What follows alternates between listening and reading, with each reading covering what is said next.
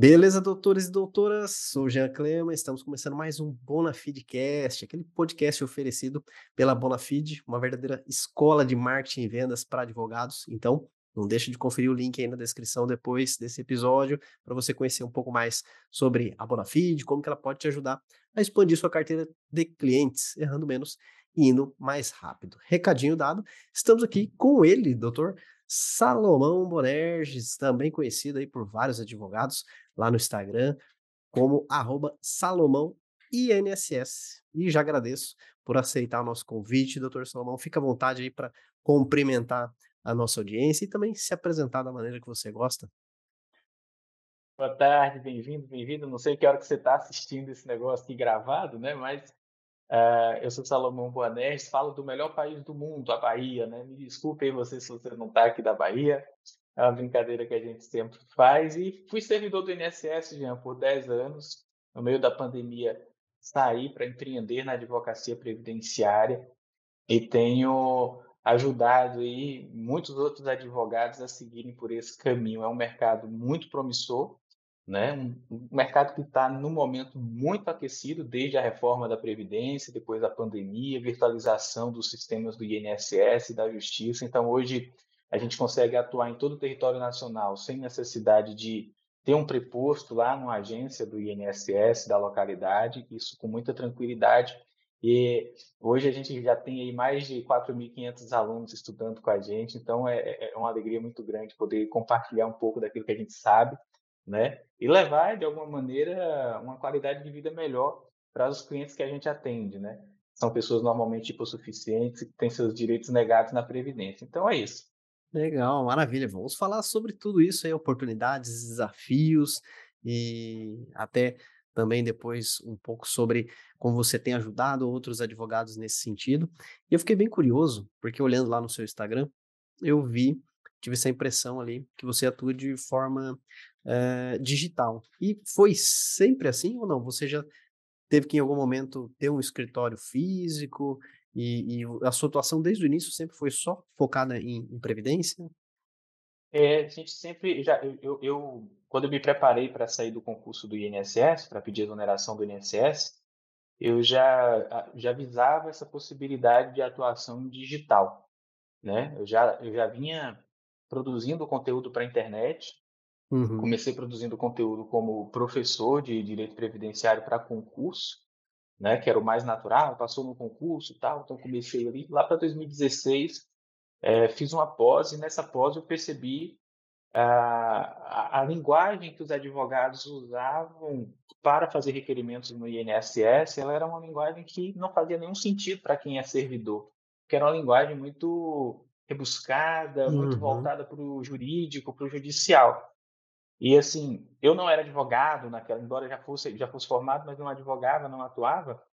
E aí eu falei assim, deixa eu dar uma olhada aí como é que vocês estão fazendo esses processos aí. E naquele momento ali eu vi uma oportunidade enorme. Mas ainda demorou um tempão para eu me preparar para sair. Isso em 2016, eu só saí em 2021, né? Então assim, nesse a partir daquele momento ali eu comecei a, a, mudar meu conteúdo falando de prática previdenciária para quem atua no INSS, não uhum. necessariamente advogados. Então, quando eu pedi exoneração do INSS, eu já pedi com essa visão de prospecção online. Eu sempre recebia muitos contatos, mas eu não fechava com esses contatos, nem encaminhava para ninguém, porque eu era servidor e tal. Então, Sim. a gente, quando é servidor, a gente fica morrendo de medo de, de ser um policial federal disfarçado ali, para ver se você está fazendo advocacia administrativa, ver, ó, quem sabe de um, eu, eu não quero meio com isso, não. E aí, mas eu vi a oportunidade, né? Uhum. Quando, quando saímos, ficamos oito meses totalmente digital, sem nenhum escritório físico. E o escritório físico que a gente tem, a gente tem só para atender o pessoal aqui de Salvador, eu atendo presencialmente em Salvador. E porque o pessoal daqui de Salvador gosta desse atendimento presencial, mas mesmo assim, é 95% dos meus atendimentos são online, da minha demanda é online. Eu tenho um sócio em outro estado, outro sócio, duas sócias em outras cidades, então assim, é, a gente é 100% digital. Olha, isso é muito interessante, porque até conversando com a, a Bruna Puga, já passou aqui pelo nosso podcast, e ela atua mais com a área de contratos, empresas. E aí ela abriu ali no, no episódio que ela estava cogitando, acho que talvez logo no início ali da atuação dela, a alugar uma sala, né? Ela já ia, queria atuar com, com empresas, né? Poxa, então tem que ser uma sala no principal ponto da cidade, e aí já tem que ter uns planejados, e aí já tem que isso e tem que aquilo, né? Coisas que na nossa cabeça tem que ser, tem que ter, senão é, não, não funciona, né? Só que aí ela parou para pensar bem e ela já olhou, ela já tinha alguns clientes, né?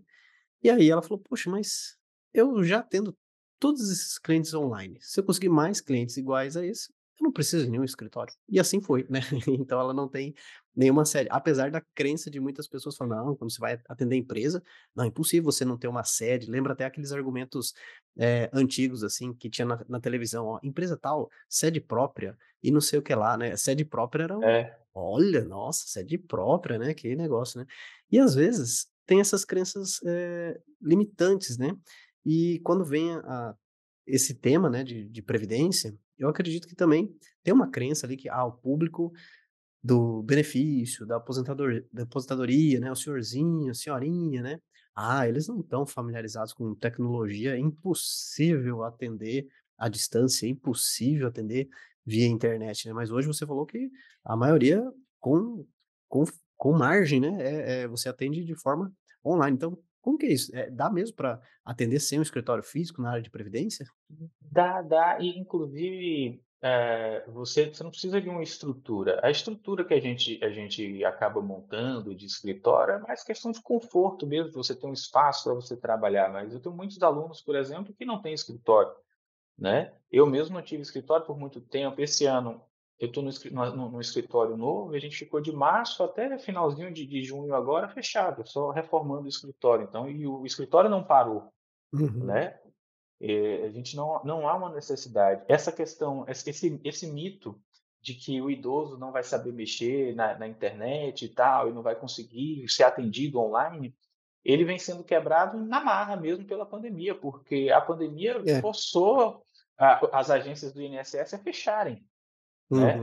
As agências fecharam e foi criado um aplicativo meu INSS que em tese é para facilitar, mas que advogados que atuam na área têm dificuldade. Imagine aquele senhor que não sabe ali né, mexer. E aí, assim, aí Salomão, então você está reforçando que ele vai ter mais dificuldade ainda, ele vai ter dificuldade em fazer o requerimento só, sem a ajuda de um especialista na matéria que saiba interagir com o sistema. Porém, quando ele vai sacar o Bolsa Família dele, o antigo Auxílio Brasil, quando ele vai destacar os benefícios dele da Caixa, hoje é tudo no aplicativo da Caixa, eles já estão familiarizados com isso. Uhum. Quando eles entram em contato, os que não sabem ler mandam áudio pelo WhatsApp. É verdade. Né?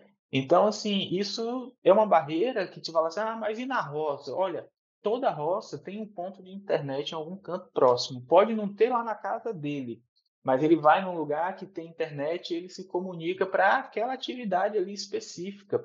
É, aqui no interior da Bahia mesmo, por exemplo, a gente tem alguns locais que, por conta de, de, de exclusão de caixa eletrônica, está sem banco. Então, assim, o que eles usam para movimentar dinheiro é, é, o celular, porque ele tem que viajar e ir para longe e tal.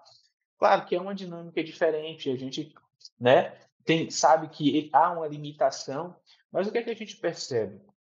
Sobretudo no caso de idosos. Quem normalmente encabeça o requerimento para eles é algum filho mais novo, algum parente mais novo que tem essa habilidade.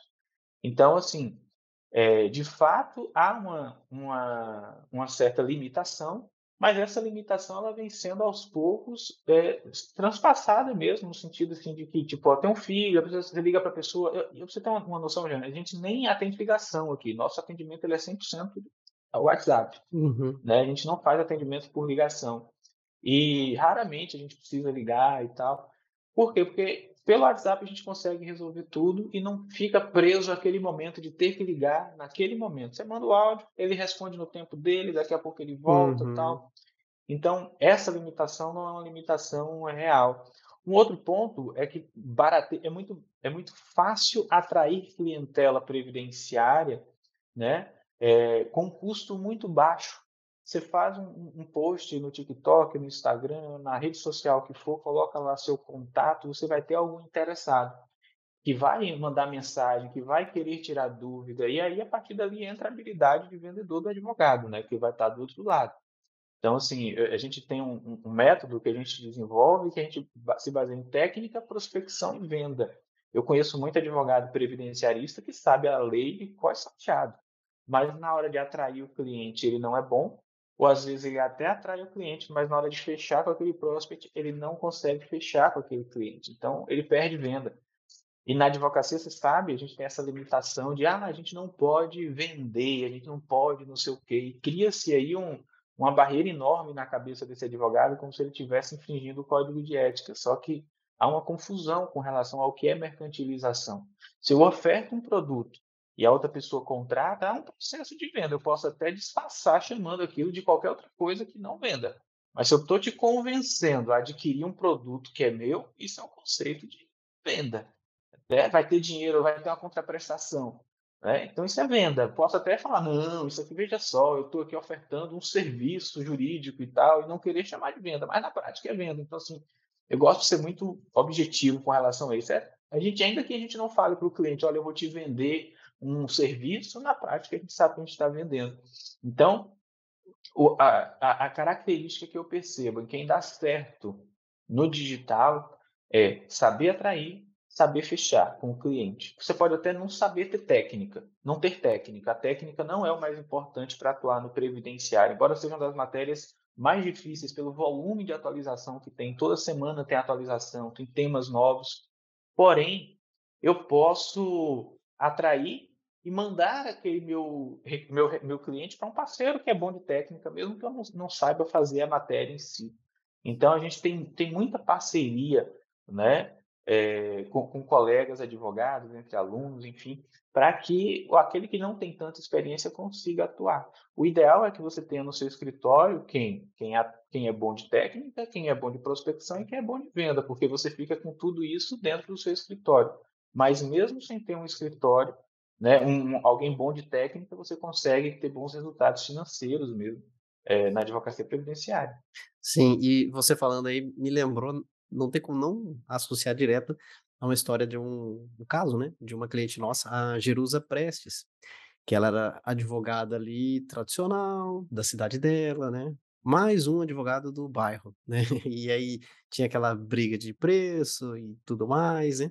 E aí, para atuar de forma digital e atender todo o Brasil, foi necessário uh, aperfeiçoar as habilidades de venda, porque é muito comum um advogado estar tá acostumado a receber o cliente ali no porta a porta, né, com indicação, e aí ele não vende, ele tira um pedido. Às vezes ele sofre uma venda, né? O advogado sofreu uma venda. Então já veio, já veio fechado, né? Agora, quando o advogado começa a pôr a cara aí no digital, através das mídias, através de anúncios, é muito comum a primeira impressão falar que só tem curioso, não, tudo pessoal sem perfil, porque aí começou a ser necessária a habilidade de venda, que a maioria dos advogados não é. tem, é e ninguém nasce com ela, mas precisa desenvolver. Então, você acredita que vender é o que muda o jogo nessa advocacia de forma Olha, digital? Eu, eu, eu sou daquela corrente, não sei quem disse isso, mas eu sou daquela corrente que só tem uma profissão, que é vendedor. Acabou. O resto é, é só algum meio de vender alguma coisa. Mas para mim só existe essa profissão. Porque se você você pode ser, é o que eu falei, você pode ser muito bom em técnica, mas técnica, a OAB todo dia forma 300 mil pessoas. Eu vou ter sempre gente bom de técnica, mas que não tem habilidade de vender. Quem é que vai ser remunerado melhor? Quem é que eu prefiro contratar para o meu escritório? Alguém que é bom de técnica ou alguém que sabe vender e bota cliente para dentro? Eu tenho que ter alguém bom de técnica? Tenho. Mas é muito mais melhor eu ter volume de clientes entrando, fechando, pagando honorários né? Por exemplo, no previdenciário, a gente quebra um paradigma que, que o cliente não paga consulta nem paga para dar entrada no requerimento. Aqui no nosso escritório, a gente consegue ter um giro muito bom, porque a gente demonstra para o cliente no processo de venda o valor do serviço que será prestado e os riscos que ele corre e o dinheiro que ele pode gastar por não nos contratar.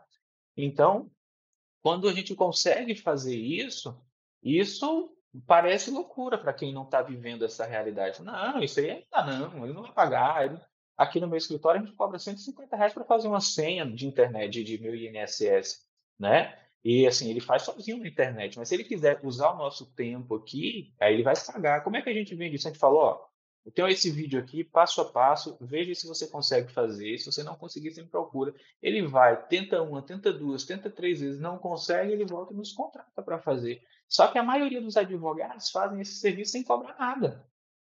Entende? E normalmente faz o serviço sem cobrar nada, o cliente vai lá, faz a senha com ele e contrata outro. Isso é muito comum.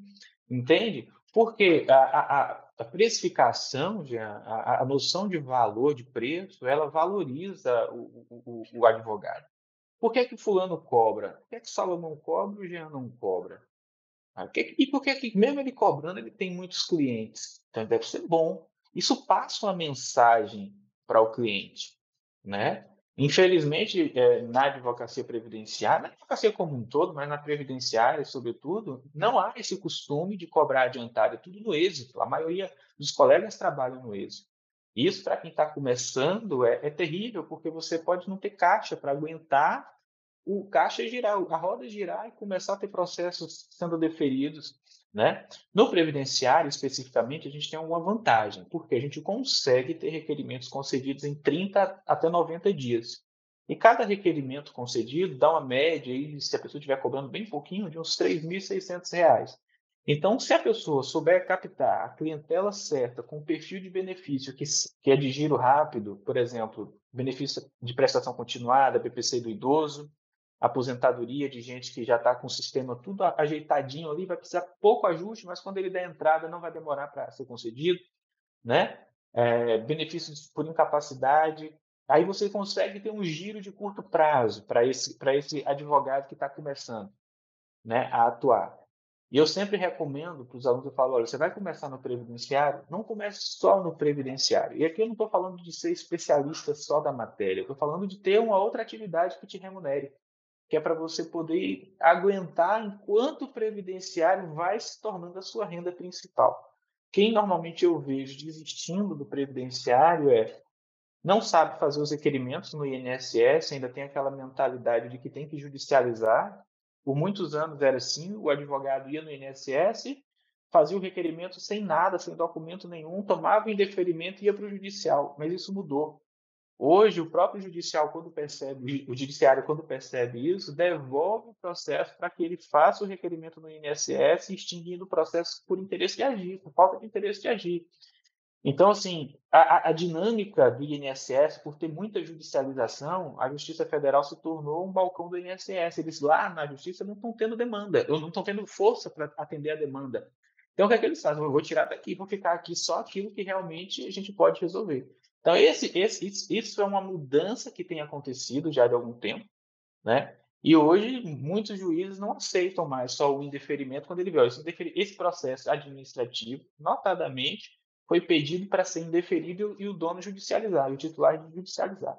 Eles devolvem. Então, não sabe montar um requerimento que tenha maior chance de concessão no administrativo, fala juridiquês, não fala a língua do INSS, né? Chega lá com, com, lei, com constituição, e nada disso é importante para o servidor do INSS. O servidor do INSS ele quer documento e cadastro. Documento é o que você apresenta, e o cadastro é o Cadastro Nacional das Informações Sociais, que é o CNIS, que tem que estar atualizado, que é onde ficam lá as informações do trabalhador. Então, assim, você tem um trabalhador que trabalhou de 90 a 80, 90 a 2000, e não tem data de entrada, tipo, 1 de janeiro de 1990, e não tem data de saída. Aí o advogado faz o requerimento e não apresenta a carteira de trabalho. O que é que vai ter aí? Exigência nesse processo, um pedido para que esse documento seja apresentado. Então, um pedido mal formulado vai demorar mais e vai ter uhum. chance de ser uhum. negado. Então, aí acontece, acontece muito isso. Para quem não manja do direito previdenciário, previdenciário tem uma característica, que é o seguinte: todo mundo faz, mas pouca gente sabe fazer. E assim, ah, você faz previdenciário? Ah, eu faço. É só chegar ali, vou lá, abro no sistema e tal, mas tem muitos detalhes na matéria que dificultam para quem não é especialista da área, para quem não está ali todo dia. Né? E aí acaba tendo essa sensação né? de, que, de, que, de que, não, de que não, não, não, não tem resultado, de que não flui. Sim, é porque o INSS indefere tudo, né? Até depois é... vou querer pegar mais, mais alguns exemplos, algumas questões, porque orientando advogados, com certeza você deve ver muita pérola aí que é, acaba sendo indeferido até por, por culpa do advogado. Mas eu fiquei curioso, uma coisa que você falou ali sobre o cobrar já algo inicial. Eu vejo que muitas vezes os advogados não cobram por uma insegurança. A própria insegurança de, ah, não, mas se eu cobrar, já tá difícil conseguir cliente. Se eu cobrar, aí, aí pronto. Aí que vai esgotar a, a, a torneira de vez, aí que, não, aí que fechou de vez, né? Ou a mesma, a mesmo raciocínio sobre é, atuar em uma área específica. Né? Muitos atendem ali de forma generalista, né? Um, a batida de carro, uh, um problema com o plano de saúde, um contrato, no que tiver, tô pegando, né? Como que eu vou poder agora negar clientes, né? E é tudo uma questão de mentalidade, porque justamente quando você se especializa, aí você começa a ser mais procurado por aquela área, você é visto como referência, você começa a cobrar honorários melhores, né? Mas quando você tá, parece que naquele labirinto, você não consegue ver a saída, né? E eu costumo dizer que a melhor forma, né, de você sair do labirinto é vendo ele por cima, que aí você consegue ver o, o caminho, né? Então muitas pessoas ali estão nesse labirinto de não, Gil, impossível cobrar. Na previdência, impossível, impossível. Então, hoje o que você vive, pelo que eu entendi, você consegue sim cobrar a, a, iniciais ou para serviços pontuais e não só no êxito mesmo tendo uma, uma é de forma digital. Né? Exato, né? exato, exato, assim. E o digital, quando você começa a ter volume, isso é melhor, porque você consegue fazer a triagem escolhendo quem quer pagar. Tem gente que não quer pagar, e tudo bem, tá? Mas a gente sempre fala, olha, que é como a gente, a gente atende o cliente, a gente marca a consulta e a consulta é cobrada. A gente fala, olha, é, se você fechar o próximo serviço, que é uma análise de viabilidade ou da entrada no requerimento, a gente abate o valor da consulta. Então, a gente não cobra a consulta se você fechar um serviço maior. Ou seja, a consulta está embutida dentro do serviço maior. Só que uma consulta que eu vou cobrar de 200 a 400 reais, dependendo da, da complexidade do que é, é muito inferior a, a, uma análise de viabilidade de 1.500 até o infinito, depende muito do né? Sim, então, sim. exemplo prático, a pessoa teve um indeferimento no INSS, já judicializou, é, judicial, e quer entrar de novo agora. Como é que eu vou botar a minha mão nisso daí para garantir que, ela só vai, que eu só vou receber no êxito? Eu nem sei do que, que é. Então, eu, quando eu, eu sento com esse cliente, eu falo, olha, tem muita coisa acontecendo aí nesse seu processo. Já tem dois requerimentos negados, você já tentou judicializar, não deu certo. Eu preciso entender para saber se você tem razão ou não. Agora, não é justo que ao final desse requerimento, dessa análise toda que eu vou fazer, eu vou parar o operacional da minha equipe aqui, a gente vai estudar o seu caso, como se a gente fosse fazer o seu requerimento novamente. Chegar no final, pode ser que eu concorde com o INSS e você não tenha direito. E aí, eu vou trabalhar de graça para você. Então, essa linguagem, essa forma de você se comunicar com o cliente, deixando claro que o seu escritório visa lucro, eu acho que isso é muito importante. O cliente ele tem que. Não é, não é assim o cliente, ah, não, eu sei que, que a gente tem que pagar o advogado. Não, é o escritório ele visa, o escritório previdenciário ele visa lucro. Lucro como qualquer empresa. Ah, Salomão, mas olha aí você contra o código de ética. A gente não pode fazer da advocacia. A advocacia tem o seu, né, é, aquela questão social. Gente, isso é muito bonito, é lindo, maravilhoso, mas ninguém abre um escritório tá? para fazer filantropia. Filantropia a gente faz em outros ambientes. Né? Aí a pessoa não pode pagar, ela não pode arcar com as despesas do escritório, ela vai para a defensoria pública, ela vai procurar né, os núcleos jurídicos de faculdade que atende gratuitamente. Mas quando o cliente chega aqui, fala, olha, Dona Maria, seu Zé, tem que ter uma taxa administrativa, você pode chamar isso do que você quiser, não tem um nome oficial, você pode chamar eu chamo de taxa administrativa. Olha, para a gente poder dar entrada, fazer uma análise com calma, eu me dedicar ao seu processo, eu não tenho como fazer isso sem cobrar nada. Você pode dividir aí em 10 vezes de 10 reais se eu cobrar 100 reais, não tem problema, mas a gente precisa cobrar porque tem a estrutura, tem toda a, demanda, o empenho e tal, e os clientes normalmente entendem. Então, assim, é, é, é mais uma questão do medo de cobrar do que do cliente fala não. E assim, quando o cliente fala assim, Ué, mas cobra consulta, aí eu falo assim, ô, seu Manuel, quando você vai no médico, ele cobra consulta no particular para você? Cobra. E você já sai de lá curado? Ele é, não sai de lá curado, não. E quando ele passa os exames, você paga pelos exames? Ele fala assim: é, eu pago pelos. Mas se você faz os exames e não faz o tratamento, você já está curado? Não, eu ainda preciso. Pois é, eu aqui só vou lhe cobrar a consulta, vou te dar o diagnóstico e depois a gente vai ver a cura, que é o processo em si. Uhum. Então, quando você desenvolve essa linguagem, isso não é mais do que um processo de venda, de convencimento do outro, de você demonstrar para o outro que ele precisa do seu serviço e que é justa a sua remuneração, isso facilita né? que, o, que o cliente lhe contrate, que o cliente pague pelo seu serviço.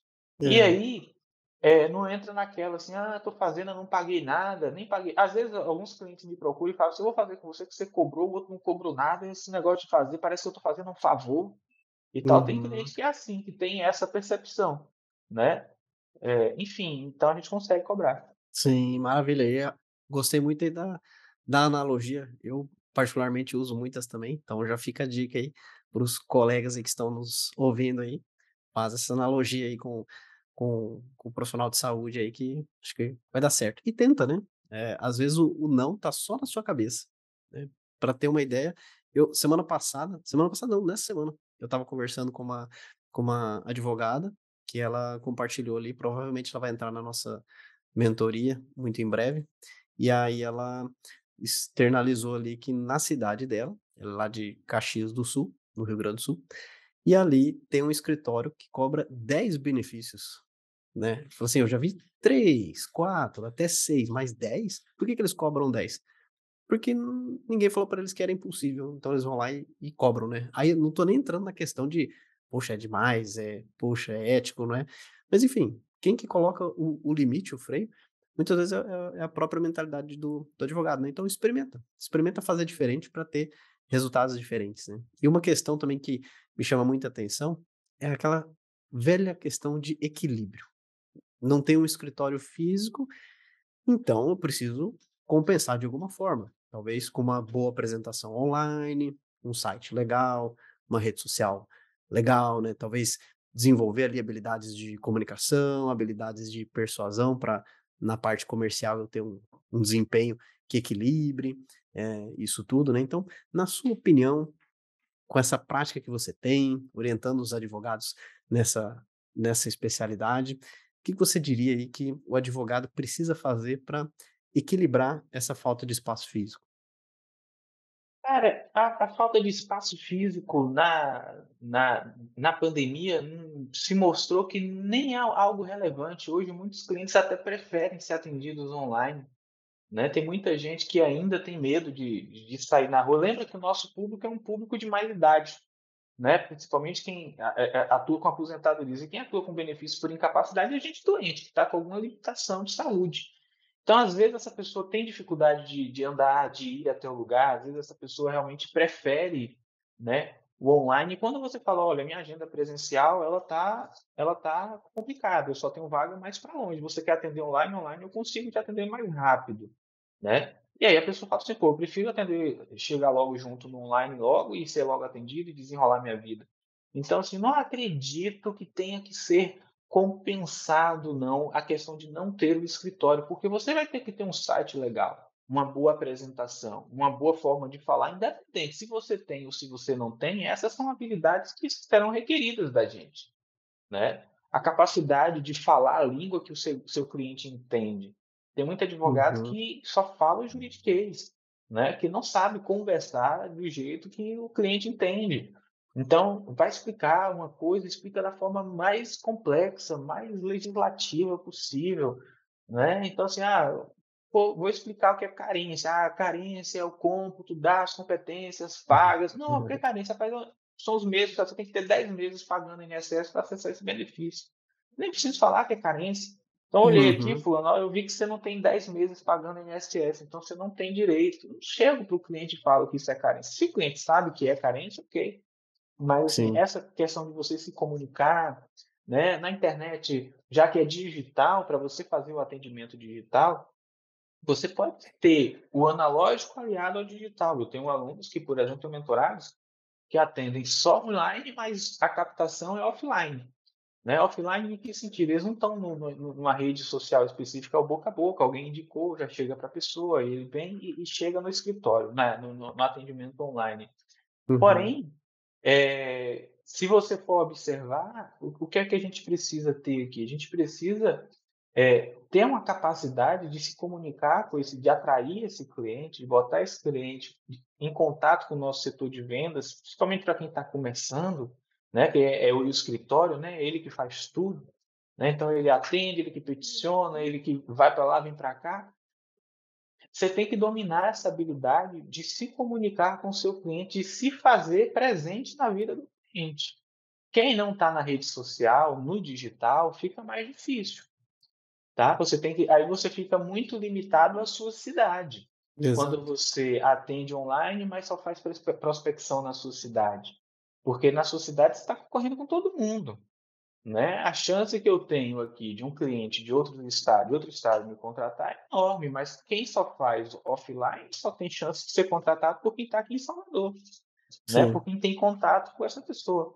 Então, Sim. assim, eu não acredito que a gente tenha que compensar tá? a falta do escritório. Porque as habilidades que seriam compensatórias, elas são indispensáveis, tendo ou não tendo escritório. Como uma boa apresentação de site, né? Um, uma boa rede social, porque hoje, o que, é que a gente, a gente vai comprar um produto na internet? Né? O que é que você faz? Você olha os comentários daquele produto, vê se é bem comentado dentro da, da. Aparece uma propaganda. A primeira coisa que eu faço, não sei você, mas a primeira coisa que eu faço é: ou me interessei nesse relógio que apareceu aqui. Deixa eu ver aqui nos comentários. Ah, não chegou. Bicho, porcaria. 60 dias não chegou ainda. Já uhum. desisti da compra ali. Entende? Sim. Quando a pessoa ela vai comprar alguma coisa, ela olha mercado, ela olha lá os comentários, se é bem avaliado. Então, o Google Meu Negócio é indispensável, é uma ferramenta gratuita, né? Que o advogado deve manejar. Se é, tiver algum problema, o cliente vai lá, normalmente olha no Reclame Aqui, se tem alguma reclamação. Então, ah, ah não se iluda, quem está na internet está para jogar. Né? E aí ele vai fazer a pesquisa dele, porque o que mais tem na internet é picareta. Então, uhum. antes, antes desse cliente contratar, ele leva um tempo de relacionamento com você. E eu acho que é esse o jogo que muito advogado ainda não entendeu.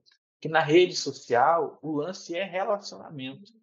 Normalmente, uhum. os meus clientes, antes de me contratar, eles se tornaram fãs do meu trabalho.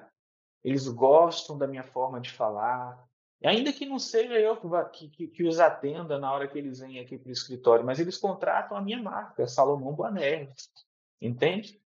Então, Sim. tem ali um relacionamento, tem ali um tempo, principalmente Instagram, né? A gente faz muito isso, e no caso do previdenciário, é, tem uma dinâmica que é esse, esse, os clientes que mais pagam por consulta e, e, antes do êxito é quem vem, no meu caso específico, do Instagram, justamente porque tem esse relacionamento ali do cliente já está acompanhando, às vezes a gente já sabe quem é, ele já acompanha os stories ali. Quando vem do TikTok, do Kawaii, é, é um público mais frio, que uhum. viu o seu post, mas que não tem relacionamento com você. Então, como ele não tem relacionamento com você, é mais difícil fechar consulta com esse tipo de cliente.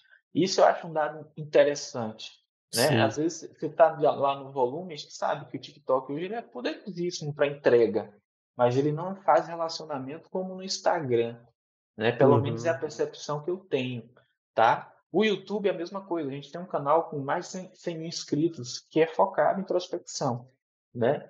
E de lá também não tem um relacionamento tão bom quanto a gente consegue desenvolver no Instagram. Né? Então, é, vem muita gente que começa a seguir a gente. Deixa eu ver esse advogado aqui, como é que ele é. Claro que vem, vem de frio também. Vem gente que quer o serviço, só viu, bateu o olho ali já está pronto, ok, já já está quente por natureza, não que a gente esquentou falando do, do, do marketing digital, uhum. né? Quem já está preparado ali para compra, a gente vai chamar de lead quente e tal, né? Mas enfim, então tem isso, assim, tem esses tem esses detalhes que, que eu acho importante. Sim, isso aí que você comentou, isso é muito verdade. A gente percebe aqui, existe aquele cliente da urgência e tal, até ele vai no Google, né? Como se fosse pegar um telefone e ligar, né? Vou constar na lista telefônica, dar uma olhada ali no, no Google Meu Negócio, que mudou até de nome recentemente para perfil da empresa. O Google tem essa mania, né, de mudar os, os nomes dos, dos produtos dele de tempo em tempo. E dá uma olhada no mapa, o que, que as pessoas estão tão, tão comentando, né? Mas isso que você mencionou é super verdade.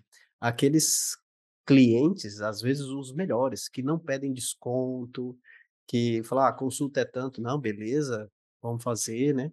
é aquele cliente que já te acompanha, que te admira, que aquela a construção da autoridade veio dessa produção de conteúdo. De certa forma, a, na produção de conteúdo, o advogado ensina o cliente a contratar os seus serviços. Ele vai entendendo ali, vendo uma autoridade, né? E tem clientes para todo lado, mas realmente os melhores vêm dessa, uh, dessa, dessa produção de conteúdo aí, com certeza. Comigo isso é, acontece também, né? Não que não tenha clientes nos outros canais, tem clientes em vários canais, mas realmente esse cliente que já te admira vem muito dessa produção de conteúdo. E até um problema na advocacia que eu sempre bato muito na tecla é depender de um canal só de indicação de cliente, né? Ou de captação de cliente.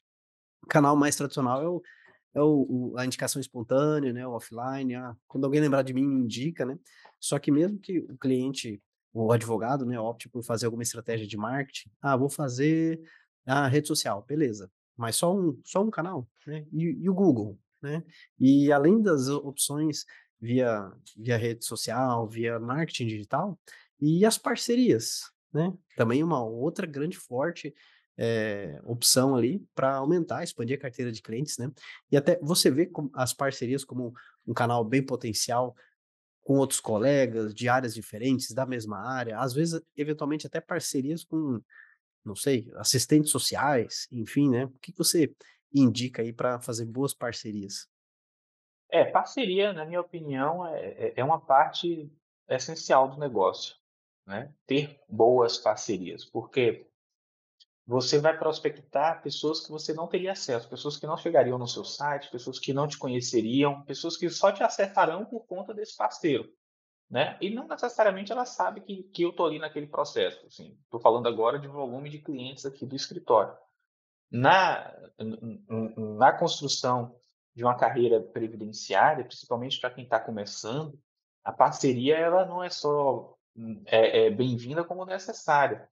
Porque você às vezes você não tem técnica ainda para resolver aquele assunto sozinho, mas chega o cliente de um assunto que você não domina. E aí, o que é que você vai fazer? No previdenciário tem que fazer parceria.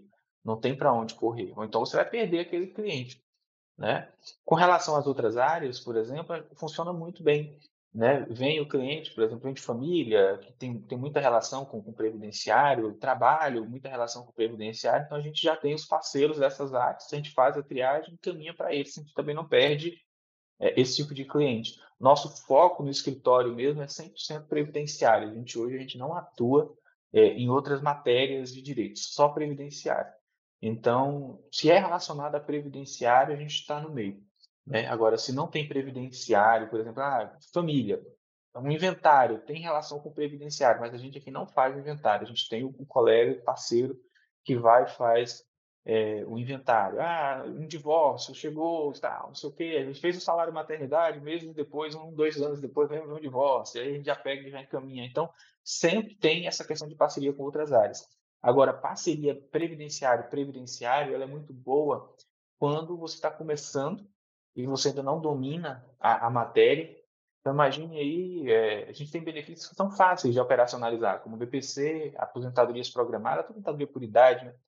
Uhum. elas são relativamente fáceis de iniciante fazer.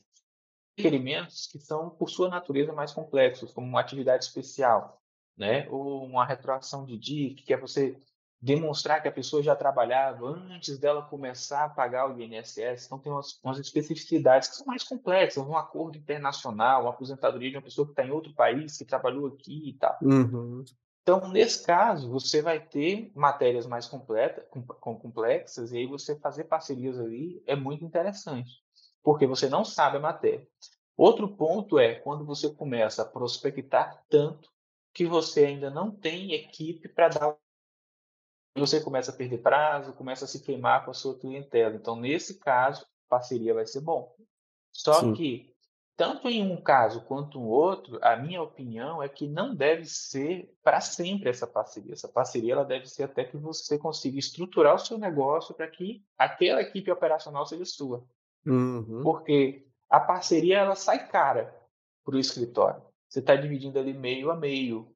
Né? Então, vamos imaginar aí que você contrate um advogado que é bom de técnica, preço de mercado ali, você contrate por dois e meio a quatro mil reais. Aqui em Salvador, isso daqui já é um valor excepcional, porque começa com R$ 1.500. Uhum. né? 40 horas. Então, infelizmente, é a realidade de mercado. Tá? Então, se você contratar alguém pagando de 2.500 a 4 mil reais, essa pessoa já já está ganhando um pouquinho mais acima da média, né? Para Uhum. quem está começando ali e tal. Só que um- uma concessão de benefício, você tem uma concessão de benefício, uma concessão de benefício, uma só por mês, você vai ter ali um ticket de 7 a 8 mil reais, dependendo de como você cobra.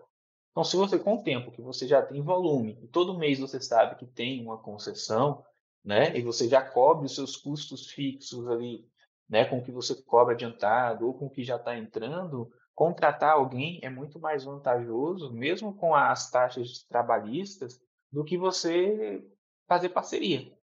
Às vezes Uhum. você não vai ter ali a dor de cabeça, né, do, do CLT, da, dos impostos trabalhistas ali e tal, mas você vai ter uma lucratividade maior, né? Sim. Então você tem que pensar isso daí. Tem momentos que, tipo, ah, estou no começo, ainda não tenho CNPJ, ainda pra vai ser complicado contratar e tal. Aí você faz parceria. Mas depois de Sim. um tempo, você tem um volume bom já entrando, é melhor você contratar, né? Com certeza. Talvez começa quando for coisas pontuais, vai terceirizando, vamos dizer assim, né? Fazendo essa Exato, é parceria terceirizando pelas parcerias, mas quando é, o volume está girando bastante, aí não, aí tem que ser contratado, beleza. né? Não, uma boa ideia, boa ideia. tem jeito.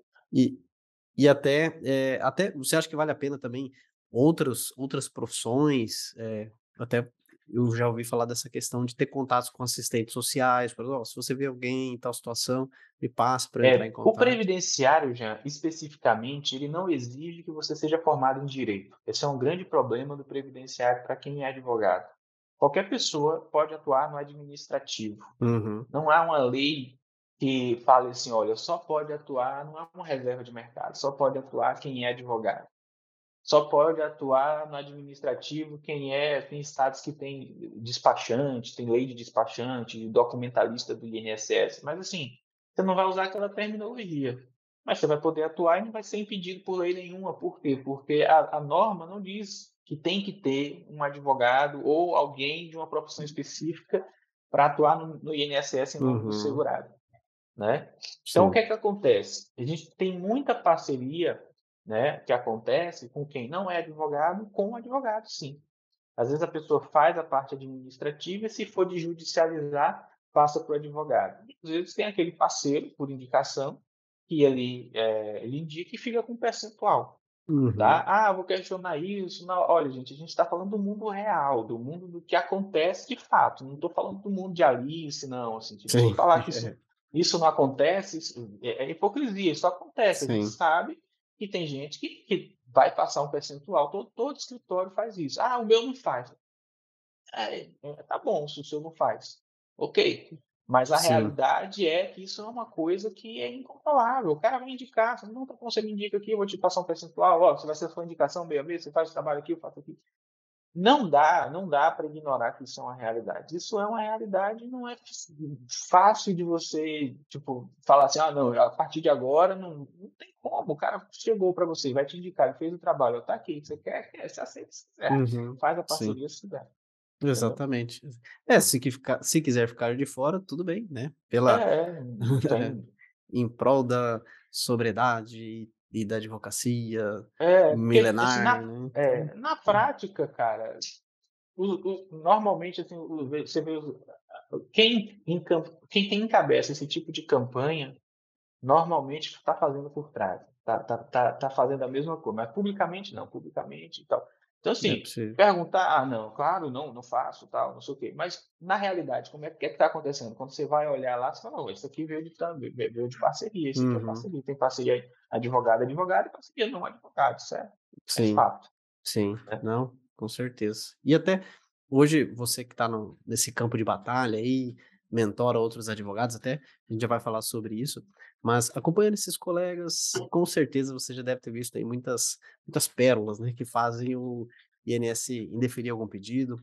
Então, quando o INSS indefere algum, eh, requerimento, em quais são as situações, assim, mais comuns que isso acaba acontecendo até por culpa do próprio advogado? Normalmente por um requerimento mal instruído.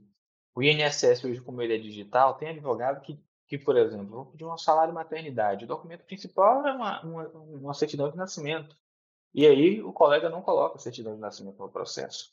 Então, por aí você já tira. Só que uma coisa é o requerente ser o segurado, ah, que não, não tem leitura, não, não, estudou e tal. Outra coisa é você pega o requerimento e sabe que é um advogado, tem lá o contrato, o contrato, a procuração, tudo certinho. Então, assim, o servidor do INSS ele tem uma tendência natural de ser mais rígido com o advogado do que ele é com o segurado. Pela natureza, não, pô, o segurado sabe, tudo bem, a gente releva, ok. Né? Uhum. Né? Escreveu Salomão com C cedilha, ah, tudo bem, segurado. Agora o advogado, entende como é que é? Fica mais complicado. Então, assim, às vezes o advogado é, bota documento, por exemplo, o que está no CNIS é válido e é prova plena. Então, se eu tenho um cliente que pagou o INSS a vida inteira no carnezinho e já está tudo no sistema, eu não preciso digitalizar aquilo e enviar para o INSS, já está no sistema. Uhum. Isso é uma das uhum. coisas mais comuns que acontece. Né? Eu vou provar uma união estável, aí eu vou provar um, um, uma união estável, eu vou usar foto no, no processo administrativo do segurado quase fazendo sexo. Não adianta, não, não tem como. No processo administrativo, isso não é prova. Está no uhum. processo judicial, ok. Então, aqui o que eu quero dizer, às vezes o advogado ele se comunica com o INSS como se estivesse comunicando com o juiz. E aí Sim. não fala a linguagem do INSS. Normalmente o que gera indeferimento, ruído de comunicação, é isso, né? É, é essa essa falta de comunicação. É o, o, o, é, quando eu era servidor, o que, é que acontecia? Muito advogado ele vinha para o guichê basicamente tomar uma aula de como fazer. Isso deixava o servidor injuriado. Isso é injuriado. Você, você quer que eu ensine o seu trabalho aqui? Como é que eu vou ensinar agência lotada, em SS focado de gente, né, sem servidor para atender e tal? Então, assim, tem colegas advogados que não sabem realmente o que vão fazer e vão captura mesmo. E aí tem jeito, né? Acabam errando, é normal. Tá? Mas, assim, a, a grande falha para mim na comunicação é a falta de linguagem adequada com o INSS, por exemplo. O INSS não precisa de norma, de lei, de colocar petição. É tudo muito mais prático, objetivo, é feito para como se não dependesse de ter advogado. Só que é complexo, mesmo, sem, mesmo sendo pensado para não ter advogado, ele é complexo e acaba exigindo que o segurado não sabe fazer. Quando o advogado entra no sistema, ele, em vez de facilitar a vida para que o servidor consiga fazer uma análise mais clean, mais limpa do processo, não. Ele bota um monte de informação desnecessária, né? não digitaliza direito, às vezes digitaliza no modo que não está no modo de leitura, né? A gente, a gente lê assim, né? O cara bota assim, você uhum. virar a cabeça assim para poder entender o que está escrito. Servidor Sim. meta, né? Então ele vai fazer o quê? Ele vai falar, ó, o processo está mal organizado, vou deixar aqui e vou analisar depois. E aí vai montando aquela pilha, de, aquele processo que poderia ter sido analisado e concedido se tivesse bem organizado naquele primeiro momento, pronto. Foi para essa pilha de processos que vão ser analisados depois. Esse servidor tira uma licença, esse servidor sai de férias, e aí os processos começam lá a enrolar, esse servidor é removido, no meu caso, pede exoneração, sai do INSS, tudo por quê? Porque o advogado, quando fez o requerimento, não aproveitou a oportunidade para fazer um bom requerimento. Então, assim, as pérolas que a gente às vezes acha no processo é mais questão de falta de desorganização, de você olhar e falar assim, hum, essa pessoa que não entende de como funciona no INSS. Uhum. No judicial, estaria lindo, seria perfeito. Mas para o INSS, não. Né? No INSS, a gente não tem a formalidade, por exemplo, do processo civil, que você tem que endereçar, senhor, excelentíssimo senhor, Sim. doutor, juiz, qualificação, fulano de tal, da, residente, casado, profissão. Não precisa disso. Não, no INSS, um requerimento do INSS, não precisa desse endereçamento, qualificação, não precisa dos fatos, não precisa dos fundamentos, só precisa dos pedidos. É só Olha. um pedido. Só que o advogado, a gente é o quê? São cinco anos, caramba, que a gente está ali uhum. na faculdade, né, sendo bitolado, treinado para isso. E aí, quando Sim. ele vem atuar no administrativo, ele vem com essa mentalidade. E aí ele acaba é, fazendo com que os requerimentos dele demorem mais do que o demorariam, porque é complexo. Tem que lembrar que o concurso do INSS é um concurso de nível médio para pessoas que não são do direito e para quem tem nível superior, a grande maioria não é formada em direito, então não adianta ir para lá com a linguagem do direito. Eu tinha colegas que eram fisioterapeutas, formados em educação física, mas que faziam análise de benefício. Uhum. Entende? Então não é, não adianta aquela linguagem jurídica, a linguagem jurídica pedante, os termos em latim, as petições extensas, né? Tudo isso atrapalha no requerimento administrativo e acaba atrasando ou gerando interferimento. Não, sensacional isso que você falou, porque o advogado realmente ele está acostumado ali a peticionar, escrever para o juiz, né, dos fatos e cita jurisprudência e tudo mais, né? E às vezes o mesmo acontece ali quando ele vai escrever para a internet, falar, ah, eu quero escrever um artigo lá no Jus Brasil, quero escrever um artigo no meu blog, a mesma coisa, né? Entendimentos jurídicos sobre, em vez de escrever para o cliente. Então, reforça aquela máxima, né? Que na comunicação, você é responsável não pelo que você escreve, mas pelo que a outra pessoa entende.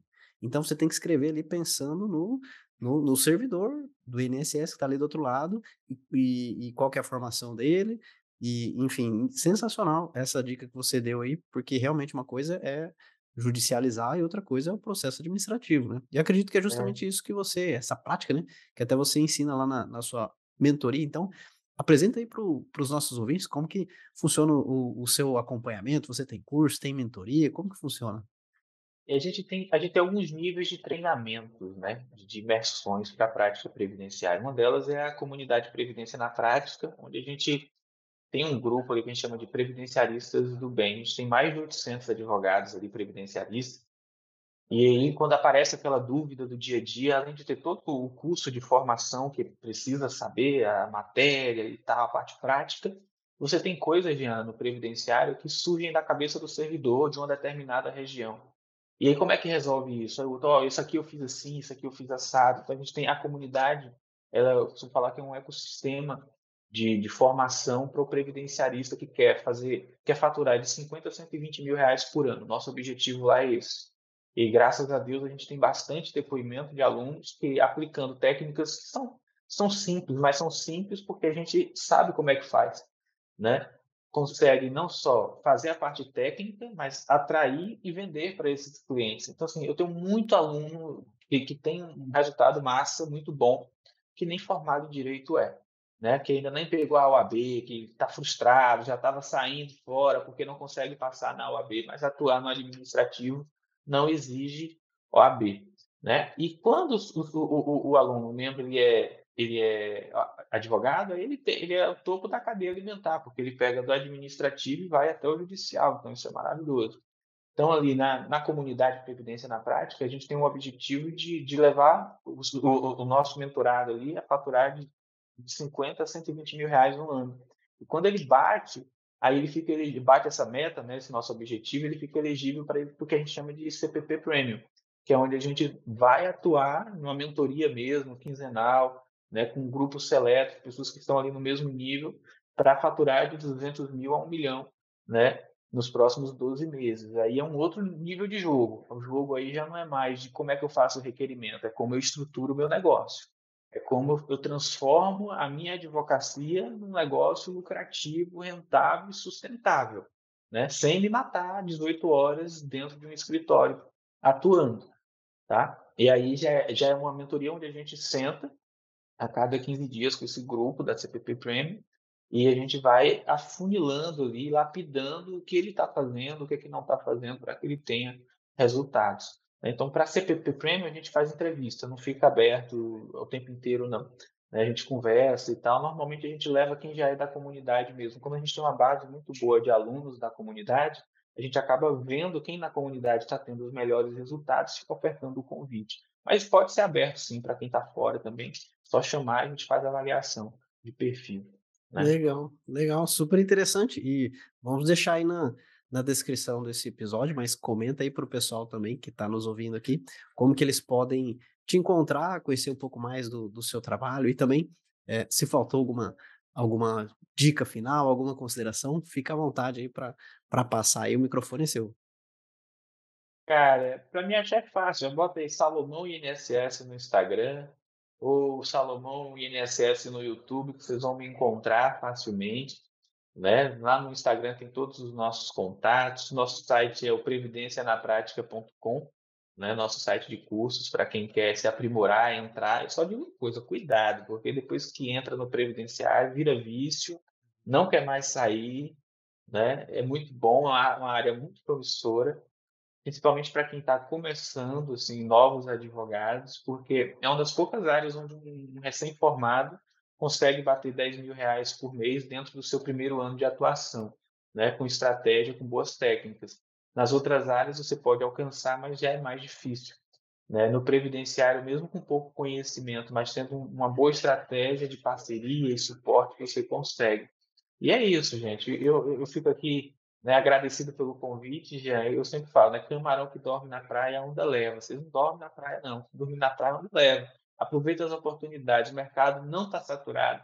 Previdenciário não está saturado e a advocacia de forma geral não está saturada, né? Na verdade, até falta bons profissionais. Tendo bom profissional, não falta trabalho, não falta boa remuneração, não. Não, não tenho medo de advogar, não, que vale super a pena. Maravilha. Eu costumo dizer também que, às vezes, o resultado que você não tem, advogado, é pelo conhecimento que você ainda não tem. Então, fica o convite aí, vamos deixar aí o perfil do Dr. Salomão para vocês conhecerem mais um pouco do trabalho, como que ele pode te ajudar, você que está travado aí andando em círculos, né? Quer saber como que cobra, né? Como é que eu posso cobrar inicial, como que eu posso cobrar melhores honorários, né? Como que eu posso bater esses números de faturamento? Então, dá uma olhada aí na descrição para conhecer um pouco mais trabalho do Salomão e já fico aqui agradecido também é, pela sua presença, doutor Salomão, e eu não posso encerrar antes de fazer uma pergunta, uma pergunta clássica aqui, que é uma pergunta padrão aqui ao final dos nossos episódios. Não tem nada a ver com INSS, tá? Mas é uma pergunta mais filosófica, bem pessoal, preparado ou não. Aí vou eu. Se você pudesse hoje voltar no tempo e pudesse enviar uma mensagem lá para o Salomão, ainda criança, o que você falaria? Eu falaria, eh, a, a, a, brincando na resposta, faça terapia o quanto antes, mas esse foi um meme que eu vi outro dia. Mas assim, de verdade, de verdade, o que é que eu falaria? Cara, estude. Estude. Porque isso vai mudar a sua vida. É o que eu falaria para esse Salomão lá de 5 anos. Isso aí, maravilha. Uma dica não só para o pequeno Salomão, mas para todos nós aqui, né? Então, conhecimento aí que ainda falta para você atingir os seus resultados na sua advocacia e está talvez a um clique de distância. Confira aí, dá uma olhada lá no perfil do Salomão e também fica mais uma vez o reforço se você quiser conhecer como que a Bonafide pode te ajudar a expandir a sua carteira de clientes com técnicas de marketing, técnicas de venda, também não deixa de conferir o link aí na descrição desse episódio. Agradeço aí a sua presença, a sua audiência e até a próxima. Valeu! E esse conteúdo foi legal para você? Então seja legal com o conteúdo, dê um joinha, marque como gostei, faz um comentário, envia para um colega, assim você ajuda que esse conteúdo chegue a mais pessoas e aí nós conseguimos criar cada vez mais e melhores conteúdos para você. Eu conto com a sua ajuda, combinado? Um grande abraço e até o próximo episódio.